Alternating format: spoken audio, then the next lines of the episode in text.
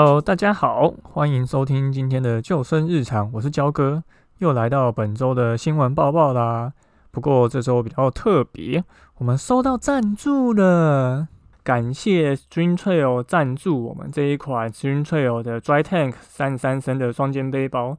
那焦哥有背着这一款背包，在过年前后去很多野溪温泉活动，也有跑去山上骑脚踏车跟去海边玩水。呃除了背负的这个系统相当好以外，其实这个包包在市区内其实使用起来也是相当的潮吼。这个背包如果有在玩水的朋友应该都知道，算是我们防水袋中的潮牌，就背起来其实相当好看。那使用在这个办公环境的这种都会风，其实也是相当适合。相关的这个使用细节，焦哥也有写一篇旅游开箱文，等一下也会把这篇文章的资讯放在这个胸洞和连接上。那大家如果有兴趣的话，欢迎再去看焦哥怎么使用这一款 Stream Trail 的 Tri Tank 三三升的双肩背包，以及同厂家印 Stream Trail Dorado 三用防水旅行袋。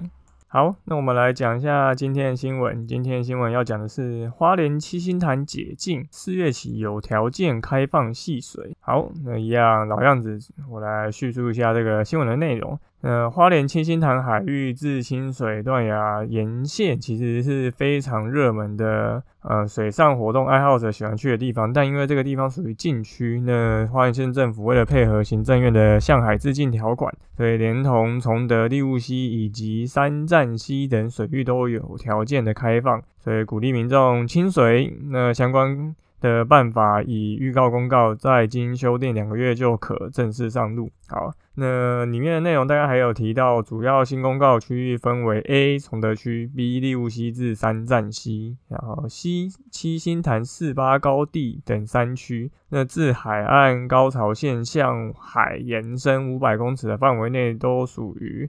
开放给非动力的潜水活动。那我们的这个花莲县政府还是提醒各位哈的地方，因为要了解水流的情况，所以务必先掌握海象，然后。审慎评估自己的身体状况跟健康安全，才可以就是玩得开心。那海巡署也会加强这个海巡以岸巡的救生救难训练及安全防护。那县府也会设置呃标示牌、救生圈以及基本安全的设施等配套。好，这个新闻大概到这边。前几天其实焦哥有看到这个开会的画面哈，因为大概在二零一七年的时候。那时候焦哥其实也是在花莲县的断断崖有在带这个独木舟的行程，还有在三站溪带溯溪。那那时候其实就是在某一家活动业者底下，所以其实当时就有非常多的业者。我记得那时候去开过一次会，当时就有应该有十八家业者吧。那最近一次看到这个活动的开会照片，就更多人。那当然，因为这是一个开放海域，所以在这样子的呃没有限制的条件下，就会有很多人就是带着独木舟，然后有商业上的一个竞争。那三的竞争里面，当然就会有一些摩擦。所以后来反正就也有发生一些就是同业。互相就是 暗箭伤人的事情，然后有上新闻，所以后来反正就是就一路搞搞搞搞现在，然后现在又定了这个开放新兴台的条例这样子。那详细的细节，焦哥可能会再去了解一下。那不过就目前的状况看起来，应该是对于呃水域的开放有了更进一步的发展。那至少这是一件好事。那新闻里面有提到。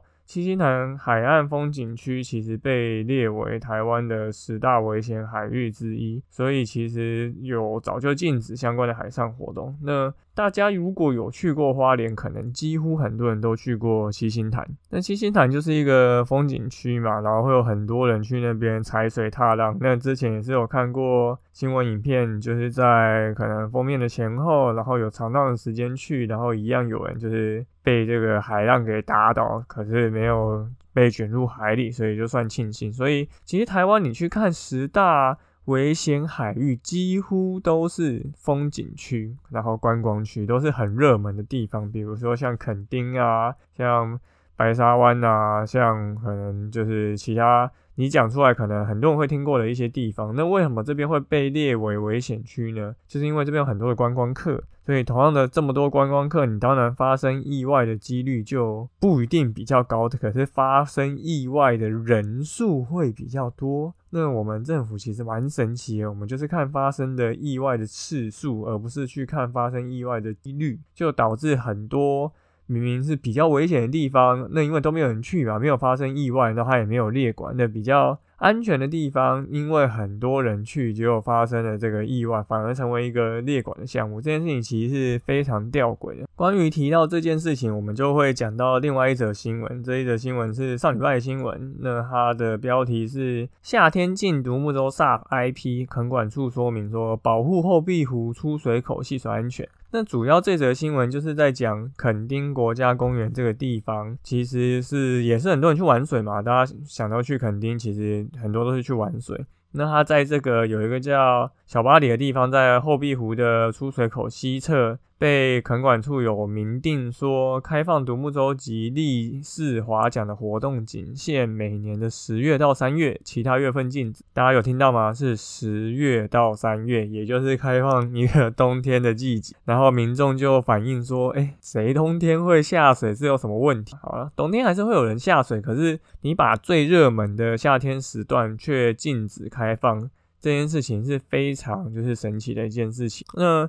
垦管处禁止的理由，当然是因为是说啊，这个地方夏天亲子戏水多，浮潜多，那为了避免就是发生这个互相干扰，然后可能会撞击受伤的意外，所以导致。把这个地方做分流，那分流以后就是希望独木舟跟萨巴到另外一个地方去做活水上活动。那这个新闻其实焦哥看到也是觉得很神奇，这明明就是一个开放水域合法的地方，结果你现在用法律去限制人家不能在这边戏水，仅是因为这边的人太多了。那本来就是玩水就有先来后到啊，啊你就比较晚来。